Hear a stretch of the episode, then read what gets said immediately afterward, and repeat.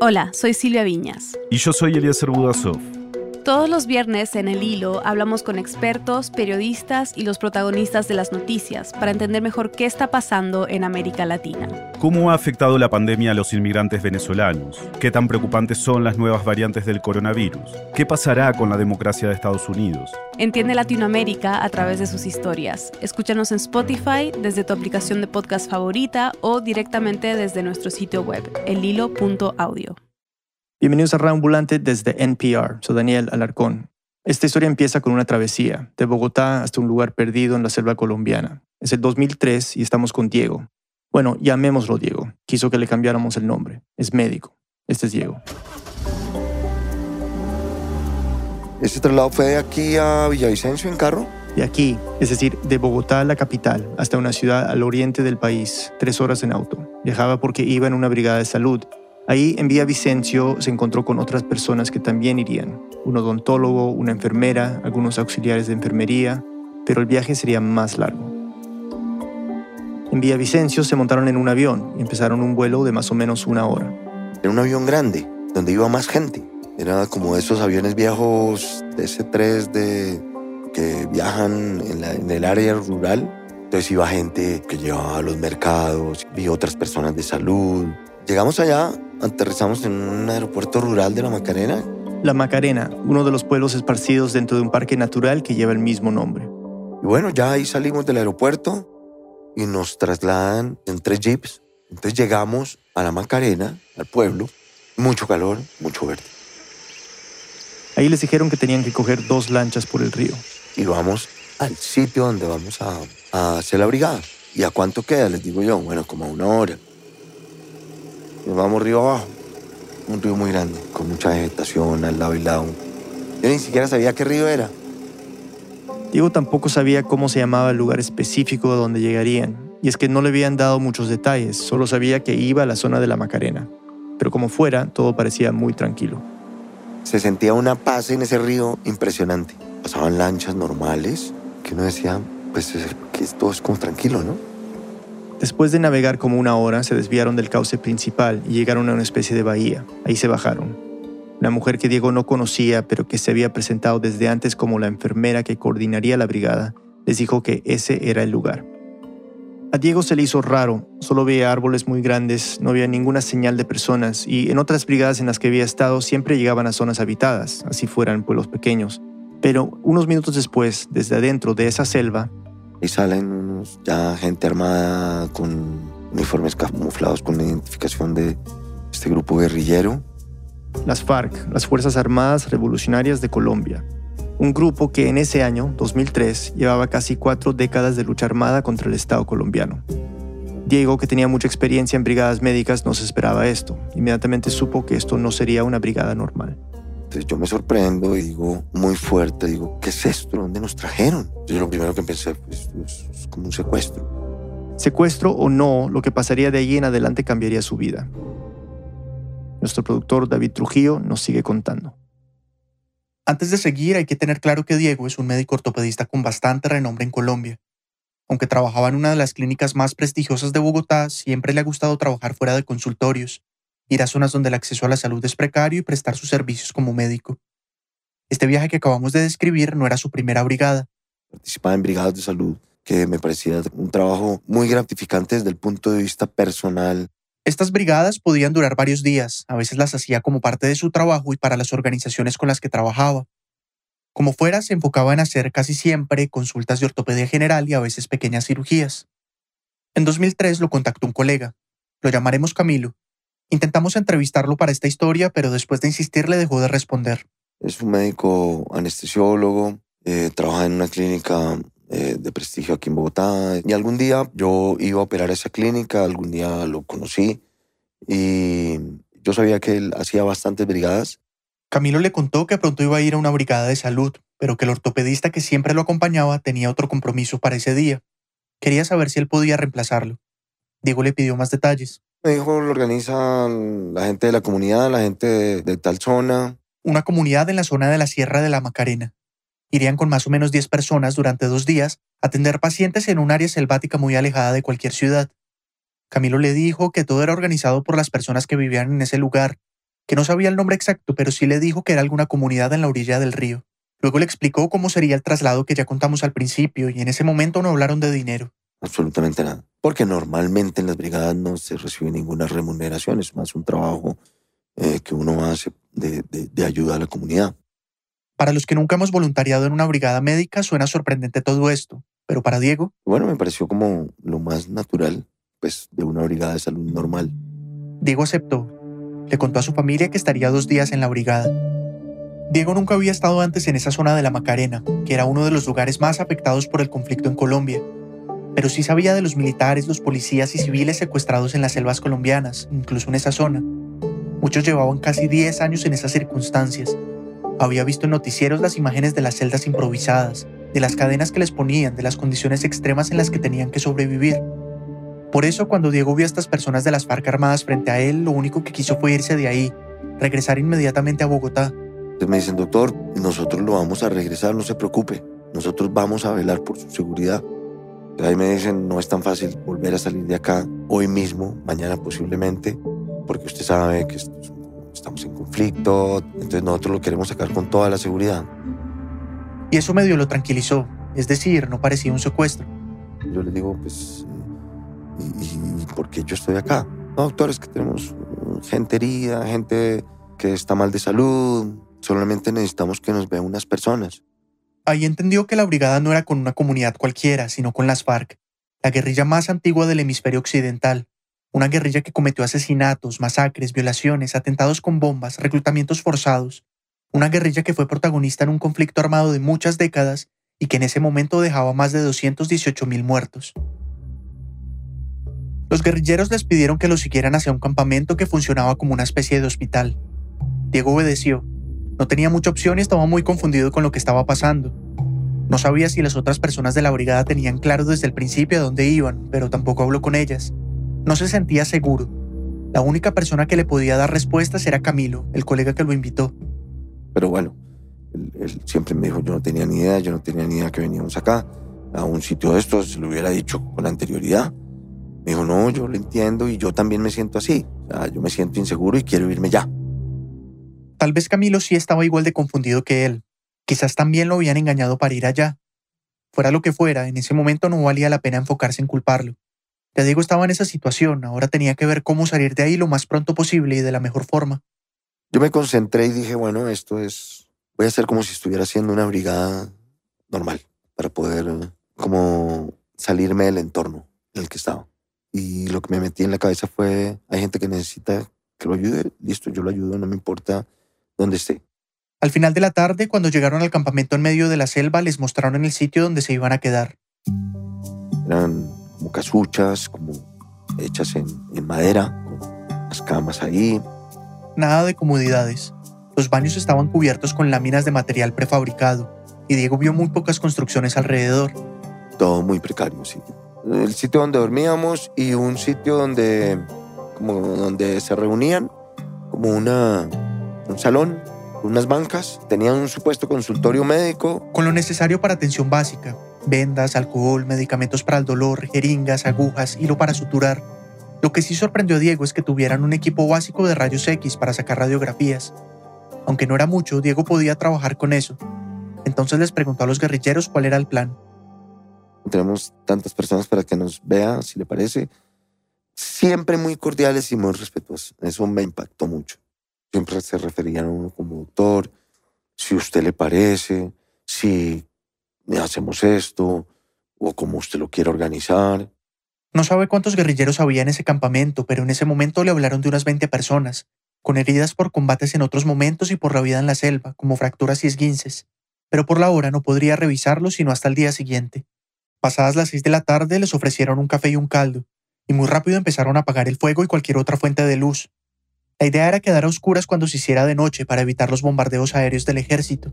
La noche fue terrible porque no dormí un solo minuto pensando en que me fuera a pasar algo. Fue una noche realmente muy, muy complicada. Pensaba en su mamá, en su papá, en sus hermanos, en sus hijos.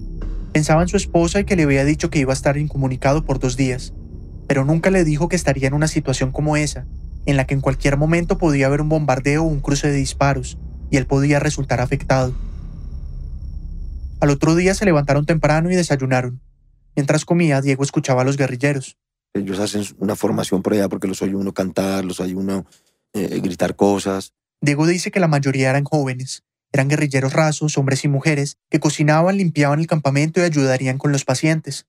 También había algunos hombres mayores, por encima de los 60 años, que daban órdenes al resto. Comandantes, seguramente. Pero entre toda esa gente, Diego nunca vio ningún cabecilla de los que salían en las noticias, y tampoco le interesaba saber quién era quién. De hecho, según él, habló solo lo necesario con estas personas. En ningún momento ni hablé con nadie de nada, de asuntos políticos, de asuntos de conflicto, no me interesaba. Ellos tampoco eran muy abiertos a hablar de ese tema. Ese segundo día Diego se dedicó a revisar a unos 40 pacientes. Atendía los casos en los que podía hacer algo con lo que había. De pronto curaciones de algunas heridas de... Cirugías no, porque no tenían la infraestructura, tenían algo como hacer algo de cirugía menor, procedimientos menores, pero nada más. Con los casos más serios, Diego recomendaba que los trasladaran a un hospital. En eso estuvo desde las 9 de la mañana hasta las 5 de la tarde, con una pausa para almorzar. Y ya en ese momento estaba muy cansado e incómodo. Así que cuando terminó les dijo que se quería ir. Yo los presioné mucho para que me... Yo necesito estar hoy en la tarde en La Macarena. En el pueblo de La Macarena, desde donde se montaron en la lancha. Y quiero estar en Villao hoy. En Villavicencio, la ciudad al oriente del país a donde llegó en carro desde Bogotá. Pero no era tan fácil, porque para llegar a Villavicencio desde La Macarena había que moverse en avión. Y claro que no era una aerolínea comercial con horario fijo y viajes constantes. Era un avión que movía a la gente de la zona cuando era necesario y con la que los guerrilleros tenían que coordinar todo. Igual Diego seguía siendo enfático. No sé, pero yo ya cumplí con mi labor y a mí me sacan de acá. Bueno, esa noche no lo lograron. Yo estaba muy molesto. Pero dije, igual no puedo hacer nada. Pasó otra noche en vela esperando que no fuera a pasarle nada malo. En la mañana les pidieron a él y a Camilo que empacaran todo y los montaron en una lancha. Diego no sabe qué pasó con las otras personas que iban con ellos a la brigada, pero no los volvió a ver. Justo antes de salir los detuvo un señor mayor con bigote. Era el comandante mayor del campamento. Él nos dice, doctores, muchas gracias por su servicio. Era un poquito fuerte él. Eh, lo valoramos mucho. Y solamente para despedirlo les quiero decir que ustedes no pueden comentar nada de dónde estuvieron, con quién estuvieron, por qué estuvieron. Conocemos la historia de ustedes dos, sus familias, dónde viven, dónde trabajan, qué hacen, qué no hacen. Y pues nosotros tenemos que protegernos. Entonces les recomendamos a partir de ahora ningún comentario con nadie. No era necesario que Diego respondiera. La respuesta era obvia. Al final se despidieron y empezaron su regreso por el río. Al mediodía llegaron al pueblo de La Macarena. Ahí tomaron el avión hasta Villavicencio y luego en carro a Bogotá. Fueron dos días en el campamento estresantes, difíciles y de mucha confusión. Pero bueno, ya estaba en su casa. Y cuando yo llego, pues entonces empieza el dilema de si eh, lo comento con mi familia, si lo comento con alguien. Pero recordaba muy bien las palabras de ese comandante de bigote. Cuando llegué aquí a votar solamente hacía sino pensar en eso, ya se fue como una amenaza. O sea, eso fue una amenaza. Ya traté de olvidarme del tema, del tema. No le comenté con nadie. Y siguió con su vida como si nada. Unos meses después, Diego recibió otra llamada de Camilo. Y me dijo, no, que mire, que nos toca volver, que tienen unas personas complicadas y que tienen que ver, sobre todo, un grupo de personas que están muy mal. Según le explicó, lo había vuelto a contactar a alguien que organizó la brigada anterior. Diego le respondió sin dudar. Yo le dije, no, yo no voy, que no y no. Yo le dije, no, yo para allá no vuelvo, sabe que no vuelvo. Pero Camilo siguió llamándolo e insistiendo durante varios días. Según Diego, Camilo le dijo que la persona que lo contactó estaba presionándolo mucho y que le había recomendado convencerlo por su seguridad. Entonces eso fue muy, muy, muy desagradable porque yo ya me sentí muy presionado, entonces en ese momento yo no sabía si ir a las autoridades, no ir a las autoridades. Diego sabía de lo que era capaz las FARC y tenía miedo. Muy seguramente lo estaban vigilando y si iba a las autoridades, que seguramente estaban infiltradas por las FARC, habría consecuencias. Sabía que un secuestro era muy posible. La guerrilla había estado secuestrando gente con diferentes profesiones, abogados, psicólogos, ingenieros, médicos, para que los ayudaran con ciertos temas o les enseñaran lo que sabían. O peor aún, podía haber un atentado contra su familia. Eso era lo que más le preocupaba. Lo haría por ellos. Por mi señora en ese momento, por mis hijos, por mis papás, mis hermanos. Somos una familia grande. Entonces yo dije, no, pues yo me sacrifico, si me pasa algo a mí, que me pase a mí, no le pase nada a ellos. Terminó aceptando, pero con la condición de que iría, atendería a los pacientes y volvería al otro día. Y así fue. Así fue, me sentí presionado para ir, me sentí amenazado. Viajaron de nuevo hasta la Macarena, pero una vez ahí, en lugar de ir en lancha, hicieron un viaje de cuatro o cinco horas en carro por la selva. Diego cree que no era el mismo lugar al que había ido meses atrás, pero todo lo demás sí fue muy parecido a la primera vez. También iban otras personas en la brigada, enfermeros, auxiliares, odontólogos. Diego nuevamente se enfocó en su trabajo. Atendió a varios pacientes, trató de no fijarse mucho en las caras de los guerrilleros y al día siguiente volvió a Bogotá. Diego me dijo que en algún momento Camilo le ofreció un dinero que les habían dado por sus servicios. Eran aproximadamente dos mil dólares al cambio de la época, pero según Diego, los rechazó. Me dijo que simplemente le pidió a Camilo que no lo volviera a buscar y decidió no saber más del tema. Su vida siguió normal hasta que cuatro años después, en 2005, recibió una carta de la Embajada de Estados Unidos en Colombia. Estaban notificando que su visa había sido cancelada. Se le hizo muy raro, no entendía nada. Llevaba muchos años con su visa en regla y viajaba a Estados Unidos con frecuencia. Iba a cursos de ortopedia, a congresos de medicina, a dar conferencias y nunca había tenido problemas. Siguió leyendo con cuidado la carta. Hice por ser una amenaza para la seguridad nacional. Empecé a pensar y dije, tiene que ser una equivocación. Me decían que me acercara a la embajada si quería tener más detalles. Claro que quería más detalles. Pidió una cita, pero ella solo le dijeron que había sido una decisión del Departamento de Estado, que es el que se encarga de las relaciones internacionales de Estados Unidos y puede cancelar las visas si lo ven necesario. Su abogado le recomendó revisar su pasado judicial, así que averiguó en la fiscalía a ver si tenía alguna denuncia o una investigación en proceso de la que no supiera, y le respondieron que no, que todo estaba en orden. Diego seguía sin entender nada, pero la cuestión se aclaró en febrero de 2008, tres años después. Yo estaba trabajando en la clínica a las seis de la mañana y de pronto me llama mi ex señora diciéndome angustiadísima que, que no entendía qué estaba pasando, pero que habían llegado una cantidad de policías y que un fiscal solicitando y que tengo una orden de detención. Lo primero que Diego pensó fue que era algún tipo de robo y que querían meterse a su casa. Le dijo a su esposa que no abriera la puerta, que él ya salía para allá pero ella le respondió, no, es que ya está aquí el fiscal. Y le dije, pásamelo y yo hablo con él. Doctor, ¿cómo está? ¿Cómo le ha ido? Soy el fiscal, no sé qué, de la unidad antiterrorismo. Y requerimos su presencia porque usted dónde está? Estoy en la clínica. No entiendo qué está pasando. No, sí, doctor, tampoco entendemos que dice que aquí usted tiene una orden de captura por rebelión. Rebelión. Es el delito de querer derrocar un gobierno con armas es tratar de tomarse el poder de forma violenta. Diego solo podía pensar en una cosa.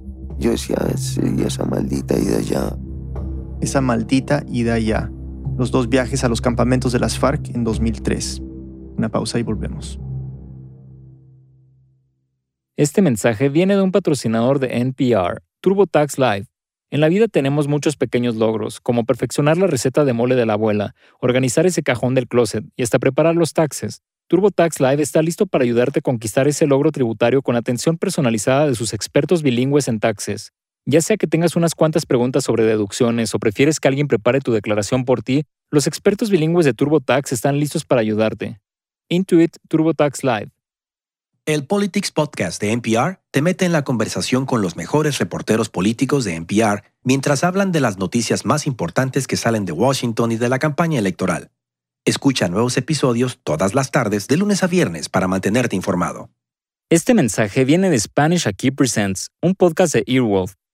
Cada semana este podcast habla de comedia, cultura y experiencias latinas con invitados tan fascinantes como Luis Guzmán, Aimé Carrero, la primera princesa latina de Disney, y Pitbull.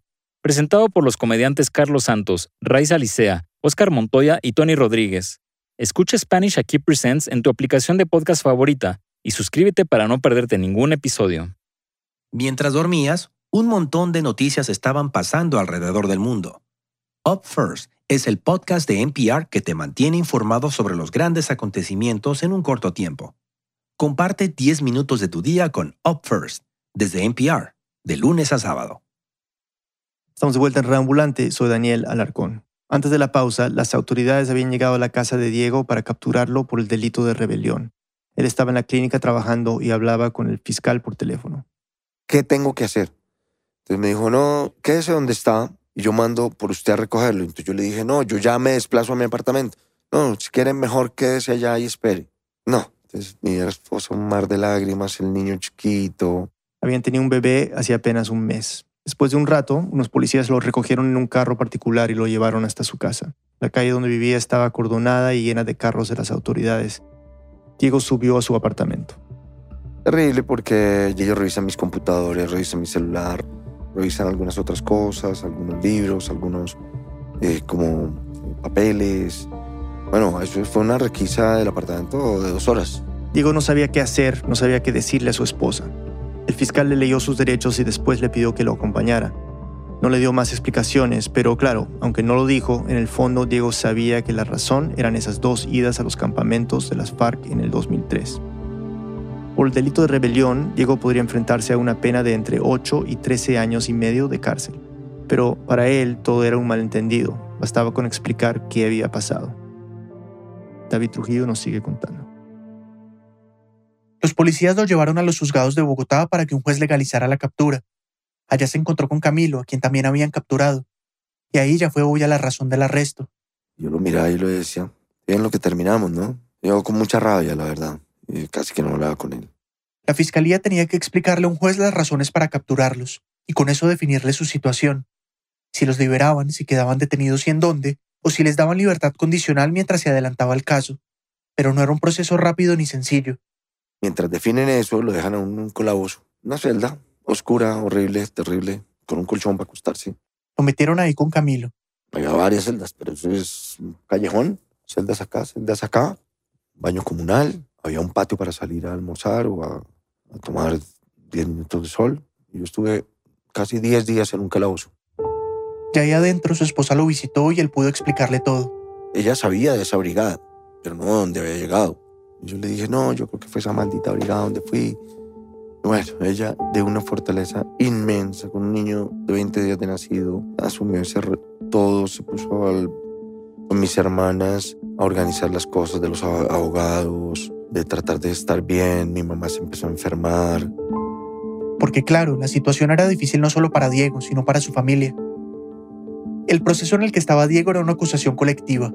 La fiscalía había capturado a varias personas que venían investigando desde 2004 por apoyar a las FARC específicamente al Frente Primero, uno de los más grandes y el que tenía más relaciones con el narcotráfico. Las personas que estaban siendo acusadas les vendían víveres a los guerrilleros, también pasajes de avión en la zona o les daban apoyo logístico. Diego y Camilo estaban ahí por haberles dado servicio médico. Eso es un expediente gigantesco, porque como era de tanta gente. Pero la parte de los médicos era de un expediente de 70 y pico de hojas, 78 hojas, era menos de una hoja. Ahí estaba el testimonio de la jefe de logística del Frente Primero que se había desmovilizado en 2007. El documento decía que ella se encargaba de buscar médicos para llevarlos a atender a sus compañeros. Diego no está seguro, pero cree que tal vez se trataba de la mujer que se presentó como la enfermera que coordinaba la brigada. Como fuera, esta mujer dio información de los vuelos en los que se movieron los médicos, las coordenadas de los lugares donde atendieron a la gente y los reconoció en fotos. Además, aseguró que había ido por voluntad propia, y que por esa labor recibieron dinero, lo cual Diego niega. Entonces llegó el día de la legalización de la captura ante el juez. Fue un lunes.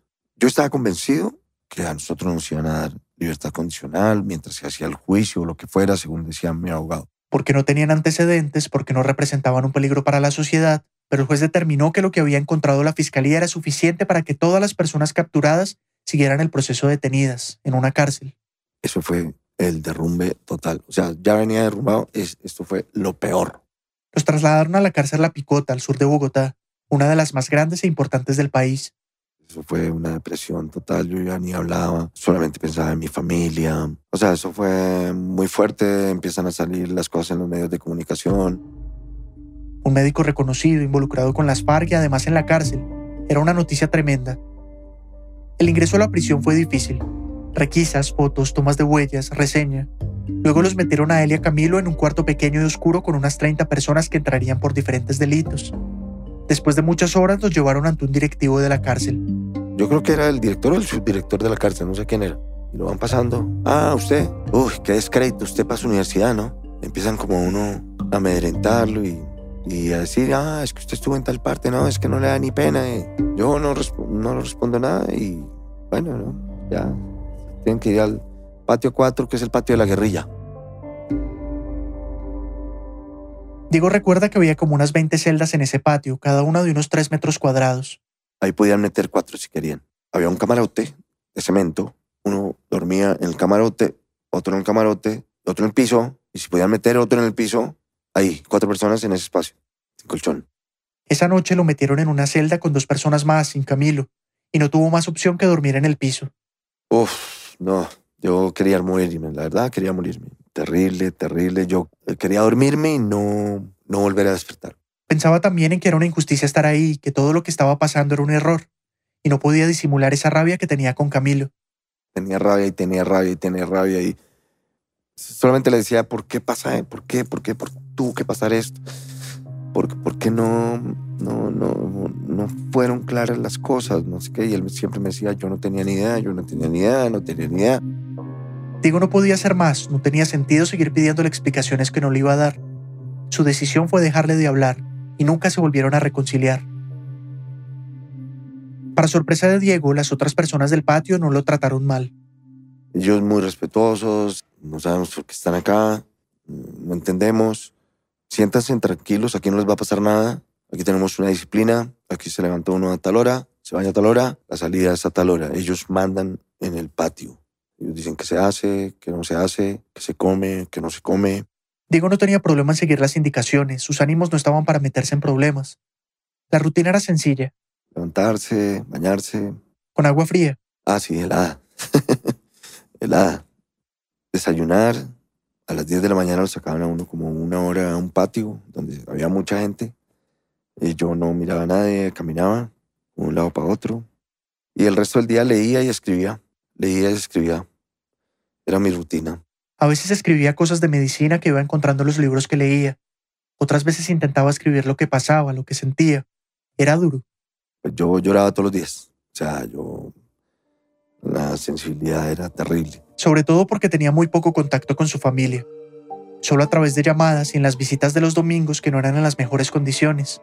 En medio del patio, alrededor de muchas personas sin siquiera poder conversar con tranquilidad. En ese momento nada podía hacerle ver con optimismo su caso. Ahí la fiscalía debía mostrar las pruebas y la investigación que demostrarían que Diego sí había cometido el delito de rebelión y que por eso debía permanecer en la cárcel.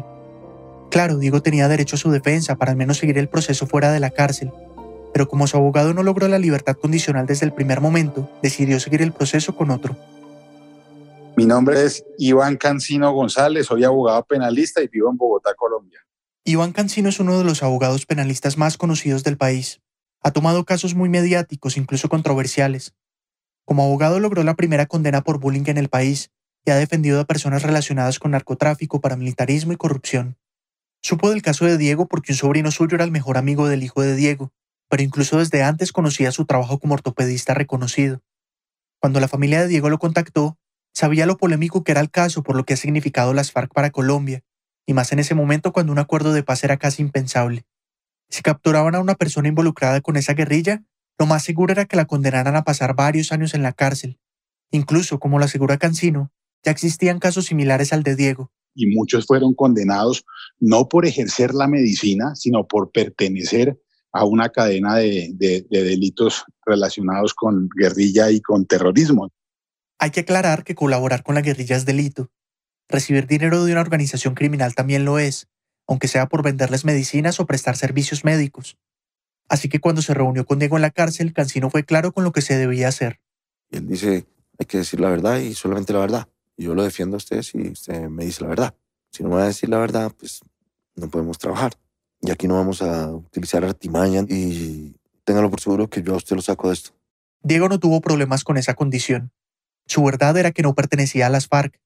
Nunca negó que hubiera ido dos veces, pero siempre aseguró que no lo hizo por afinidades con la guerrilla ni con la lucha armada. Su versión de los hechos era que la primera vez fue engañado para ir a una brigada de salud como las que ya había hecho, y que la segunda fue por miedo, un miedo que le impidió acudir a las autoridades cuando debía. Cancino ha criticado públicamente a las FARC y a la izquierda en general, y se ha opuesto a los acuerdos de paz que hubo después entre el Estado y esa guerrilla. Pero eso, según él, no tuvo nada que ver con defender a Diego. Es que son dos cosas muy diferentes. La profesión no tiene nada que ver con ideologías. En lo personal, creo que cualquier persona tiene derecho a, a un abogado, pero además yo estaba seguro que el doctor no era un miembro de las FARC, para nada. pero ciertamente era muy probable que el juez no creyera esa versión y podía terminar involucrando a Diego con el resto de la gente implicada que sí parecía tener nexos muy claros con la guerrilla. Además, las audiencias podían demorarse mucho, tal vez un año o más por la burocracia. Yo en esa angustia tan terrible le dije a mi abogado muchas veces, quiero ya buscar la solución más rápida a este problema. Si la forma mejor de salir de acá es declararme culpable, hágalo. Así se resolvería su situación más rápido. Tal vez podía llegar a algún acuerdo con la fiscalía y pedir que le redujeran su posible condena o lograr que le dieran detención domiciliaria. Y sí, eso le impediría trabajar mientras cumplía la pena, pero en ese momento prefería eso. Yo este martirio y este martirio que está teniendo mi familia no lo voy a tener más. Se me acaba la vida, listo. A mí se me acaba la vida, pero a mi familia no la quiero involucrar más en esto. Pero en realidad a su familia también la iba a terminar afectando esa decisión. Y aunque el abogado entendía su desespero y en ese momento no sabía qué herramientas iba a usar para defenderlo, estaba seguro de que se podía demostrar esa inocencia. Las respuestas se buscan en la cabeza y después en la ley y en la jurisprudencia. No podía asegurarle ningún resultado positivo, pero le dije que tuviera fe, que yo veía un caso ganable. Yo estaba seguro que era una locura condenar a un médico por ir a operar. Porque lo comparó con su propia profesión. Así como un abogado tiene el derecho y el deber de defender a cualquier persona, también un médico debe atender a cualquier persona que lo necesite. Y este argumento convenció a Diego de seguir adelante con el proceso y defender su inocencia. Eso y otras cosas la fortaleza de mi familia, de mi señora en ese momento. Me decía, yo no puedo fallar, tengo que ser fuerte. O sobrevives o sobrevives. Y la forma de sobrevivir es tratando de, de llevarlo lo mejor posible dentro de todo lo malo. En el patio de la cárcel donde estaba Diego había personas que podían ser muy violentas, así que su decisión para poder sobrellevar la situación fue evitar cualquier tipo de discusión. Y sí, la mayoría de las veces todo era tranquilo, pero a veces había peleas entre presos, algunas con navajas, Incluso un día un guardia los llamó a él y a Camilo para atender a dos hombres que se habían dado puñaladas y estaban graves. Entonces los llevan a la enfermería y ahí nos llevan a que atendamos a esas personas. Hacemos una labor médica ahí, los salvamos. Eran unos delincuentes comunes, pero había que salvarlos, pues es que la salud no se le niega a nadie. La misma convicción que lo había movido a atender a los guerrilleros en el campamento. Y aún estando ya en ese momento tan duro, uno no pierde esa mentalidad de que hay que ayudar a, la otra persona, hay que ayudar al ser humano. Nuestra labor es salvar vidas, dar salud, dar bienestar, no importa quién. Una mañana temprano, cuando Diego llevaba un mes en la cárcel, entraron varios guardias al patio. Dijeron que las personas que fueran llamando recogieran sus cosas y los acompañaran. Entre esas personas estaba Diego. Les explicaron que los iban a trasladar de cárcel y los hicieron hacer una fila para decirle a dónde iba cada uno. Le dije, ¿cómo? ¿A dónde yo qué he hecho? Y ese día me desespero todo terriblemente. Y les digo, no, esto es una injusticia. Cuando hay muchas personas en un patio, tienen que mover algunas donde haya espacio, así sea en otra ciudad. Después de un rato le dijeron que se quedaría en la misma cárcel, pero que lo iban a trasladar al pabellón de alta seguridad. Cuando a ti te dicen pabellón de alta seguridad, y cuando uno oye por las noticias que en el pabellón de alta seguridad están los delincuentes más terribles del país, pues hay otro derrumbe. En ese pabellón estaban los jefes de las FARC y los de las Autodefensas Unidas de Colombia, un grupo paramilitar y terrorista de extrema derecha. Ambos bandos eran enemigos a muerte y convivían en un mismo espacio. En las celdas de arriba estaban los guerrilleros y abajo los paramilitares. Pero ahí hubo otra sorpresa para Diego. Ahí todos confluyen. Ahí no hay conflicto. El conflicto se acaba ahí. Amigos, conversan, unos le lavan la ropa a otros para conseguir un dinero, Dentro de todas las dificultades por las que estaba pasando, estar en este lugar lo hizo sentir más tranquilo. De hecho, había menos gente, no había tantas peleas. Bueno, ahí me dedico a hacer deporte, a seguir leyendo. Les ayudé en la parte de enfermería ya me dieron permiso para trabajar en la enfermería. Entonces, casi que lo tomé como si fuera un rural. Ya como afrontando un poco más la situación y bueno, esto va a pasar, pero no sabemos cuánto tiempo. A Diego lo empezaron a visitar diferentes organizaciones para documentar su caso y asesorarlo jurídicamente. Gente de la Cruz Roja fue a visitarme, gente de la ONU, gente de, Human Rights Watch, eran aterrados como que veían qué estaba pasando y decían, pues, el conflicto. Estas son las consecuencias del conflicto. El caso de Diego no era el primero en el mundo con esas características. De hecho, en la cárcel empezó a leer sobre Kazan Bayev, un cirujano checheno que en los 90, durante el conflicto en su región, atendió de forma humanitaria a muchísimas personas con heridas de guerra. tanto civiles como soldados de ambos bandos. Incluso le salvó la vida al jefe más importante de la guerrilla chechena. La policía secreta rusa lo empezó a perseguir, y algunos extremistas chechenos también querían matarlo por atender soldados rusos. Al final, varias organizaciones internacionales lo ayudaron a salir de Chechenia y pedir asilo político en Estados Unidos. Guardando las distancias entre los casos, Diego se sentía identificado con Bayev, y después de leer sobre el checheno tenía mucho más claro que había una legislación internacional que protege la labor médica en cualquier conflicto por encima de los bandos que se enfrenten. La salud es un derecho fundamental, no se le puede negar a nadie. Desde que Diego entró a la cárcel, su mamá empezó a ponerse muy mal. Una depresión profunda que le agravó una enfermedad que empezó a tener. Por ver la situación en que yo estaba, ella me fue a visitar una vez nomás, destrozada totalmente, porque a pesar de que era muy fuerte, no concebía que hubiera esa injusticia que se estaba cometiendo. Ya Diego llevaba más de un año en la cárcel y aunque su abogado le aseguraba que todo iba a salir bien, dependía del tiempo y la disposición de las autoridades para avanzar en el caso. Un domingo de marzo de 2009, Diego recibió visita de su familia y le contaron que su mamá estaba en el peor momento. Ya no se podía hacer más. Fue un impacto muy fuerte para él, y al final de esa tarde, cuando ya su familia se había ido, quiso hablar otra vez con su esposa para volverle a preguntar por su mamá. Cuando terminó de hablar con ella, se fue para su celda. Ese día, por la noche, murió mi mamá. Bueno, yo pedí un permiso para ir al, sepelio y el, el permiso no me lo iban a conceder, pero mi abogado puso una acción que tenían que resolverla y finalmente se logró y eso fue terrible también porque me llevaron como si fuera el delincuente más delincuente, o sea, dos tanquetas de la policía para llegar a la funeraria. Fue demasiado incómodo para él y para el resto de su familia, tanto así que el comandante del operativo se dio cuenta de que era una exageración hacer todo eso. El día siguiente, en la misa, él fue un poquito más respetuoso, me llevó en, una patrulla que la parquearon lejos, eh, me dejó caminar, pero acompañada de dos personas vestidas de civil, se fueron de corbata. Yo les agradecí el respeto que habían tenido por la muerte de mi mamá. Por esa época ya el caso se estaba moviendo otra vez y ya lo habían citado a él y a su colega Camilo a las audiencias en Villavicencio. En total fueron tres audiencias en las que la fiscalía aseguró que eran culpables por ayudar a las FARC, que sus investigaciones lo confirmaban la defensa de Diego se enfocó en demostrar que él no se alzó en armas, que no podían acusarlo de rebelión.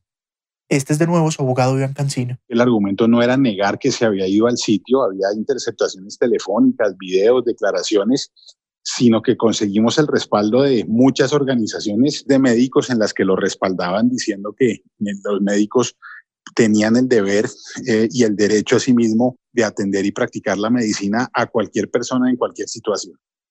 El argumento era claro. Diego lo que hizo fue una labor humanitaria de salud. Aún así, la fiscalía insistía en decir que según la investigación, Diego y Camilo sabían desde el principio dónde iba a ser la brigada.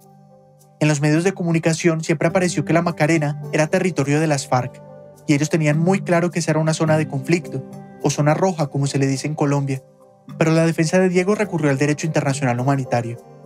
En la zona roja los médicos pueden ir. No hay territorio vedado para un médico en el país, ni en el mundo. Y eso lo dice la Cruz Roja y lo dicen los acuerdos de Ginebra. No hay ningún territorio vedado para un médico que vaya a cumplir con su labor específica y de dar salud. La fiscalía, por su parte, puso en evidencia el hecho de que Diego no acudió a las autoridades cuando regresó. Argumentó que ese era su deber y que seguro le hubieran ofrecido protección. Pero el abogado aseguró que esto sencillamente no era tan fácil hay una coacción o amenaza por parte de un grupo guerrillero para que los atienda, que hace imposible decir no a esa atención. No estaban jugando con unas personas al margen de la ley que, como dijo mi abogado, fueran una perita en dulce. Estaba con el grupo guerrillero más antiguo y que no se ponen a jugar con nada y que son contundentes en sus acciones. Así que no creía que realmente pedir protección para él y su familia iba a ser suficiente pero además el abogado Cancino argumentó otra cosa. En Colombia y en otros países por tratados internacionales, la reserva médico-paciente es absoluta. Y esa protección que le da la ley a los médicos y que también la tienen abogados y religiosos era lo que diferenciaba a Diego y a Camilo de las otras personas implicadas en el proceso. Eran varios los que sí estaban involucrados directamente con las FARC, personas que les vendían víveres, les ayudaban con transporte o con protección Además recibían una remuneración constante, mensual, Entonces, al lucrarse también hacían parte de la organización y podían participar al menos de un concierto para delinquir. Después de estos argumentos, todo quedaba en manos del juez.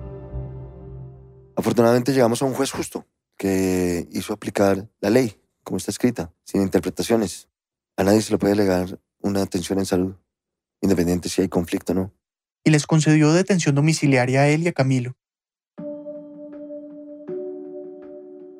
En abril de 2009, después de haber pasado poco más de un año en la cárcel, Diego volvió a casa.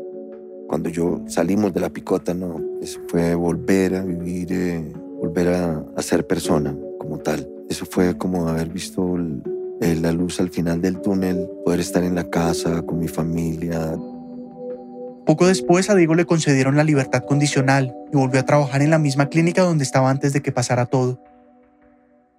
En mayo de ese año fue declarado inocente y esa decisión fue ratificada en segunda instancia. Diego fue absuelto por el delito de rebelión, pero el haber ido a una brigada de salud en la selva, lo que él pensaba que era su vocación, le había costado poco más de un año en la cárcel.